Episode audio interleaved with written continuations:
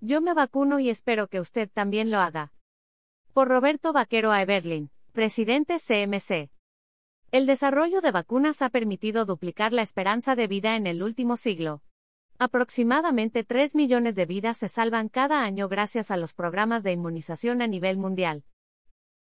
Y pese a que el ser humano y los virus han evolucionado a la par durante milenios, ante la luz de la evidencia científica resulta incomprensible que en este momento los médicos tengamos que enfrentar no solo la amenaza de uno de los patógenos más nocivos para la humanidad, sino también otro tipo de pandemia, la infodemia, definida como el exceso de información y la propagación rápida de textos, imágenes y vídeos inventados o editados que generan más confusión.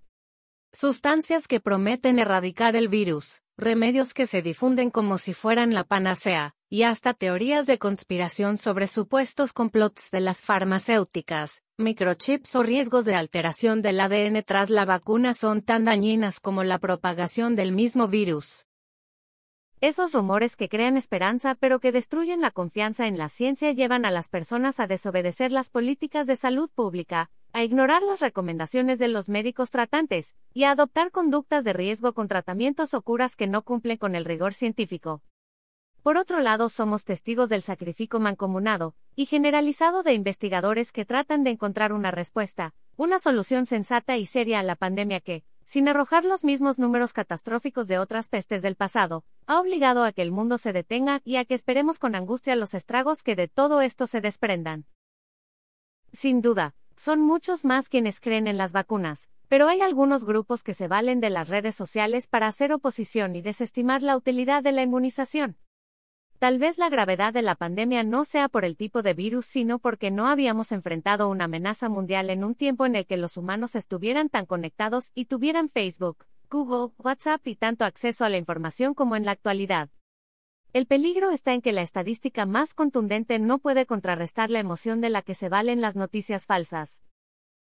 Las últimas encuestas reflejan que cerca del 40% de la población no se aplicaría la vacuna contra el COVID-19, y las dos principales razones para rechazar la inmunización son el temor a posibles efectos secundarios, y falta de confianza por el desarrollo acelerado en los distintos laboratorios. En este sentido, las autoridades sanitarias de todo el mundo han aclarado que las vacunas que han recibido la aprobación para el uso de emergencia han demostrado en ensayos clínicos que son seguras y efectivas. Se desarrollaron, probaron y aprobaron utilizando el mismo proceso riguroso implementado para las demás vacunas que ya hemos utilizado por décadas. Los conocimientos previos adquiridos con el SARS-CoV y el MERS-CoV hicieron posible acelerar el desarrollo de la vacuna, y dada la alerta mundial, los ensayos de fase 1 y 2 iniciaron de forma casi simultánea, lo que ahorró varios años de investigación sin poner en riesgo la seguridad del descubrimiento. En cuanto a las posibles alergias o reacciones severas a la vacuna, las cifras mundiales hablan por sí mismas. Con 30 millones de infectados, se registraron 700.000 defunciones, con más de 90 millones de personas infectadas, 2 millones de fallecimientos.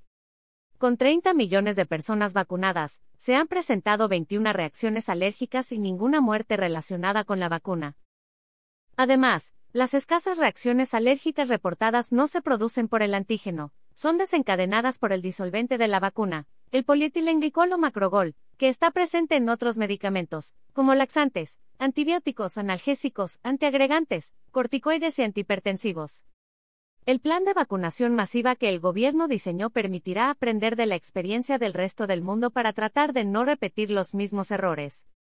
Seguramente se presentarán percances y otros inconvenientes para alcanzar la meta de vacunar al 75% de los colombianos, pero al menos Colombia ganó tiempo valioso para hacer mejores cálculos y garantizar las dos dosis de las vacunas que así lo requieran. Ahora el gran reto es impedir por todos los medios de que la vacuna se convierta en un botín político y en un motivo más de polarización en el país. Por último, si bien la vacuna puede ser el comienzo del fin de la pandemia, debe ser un esfuerzo conjunto de la sociedad. Cuantos más infectados se presenten, más probabilidades de nuevas variables virales y mayor es el riesgo para todos. En otras palabras, el fin de esta tragedia no depende tanto de que se desarrollen nuevas vacunas, sino del comportamiento de cada uno de los pobladores de la Tierra. Los médicos debemos ser los primeros en dar ejemplo.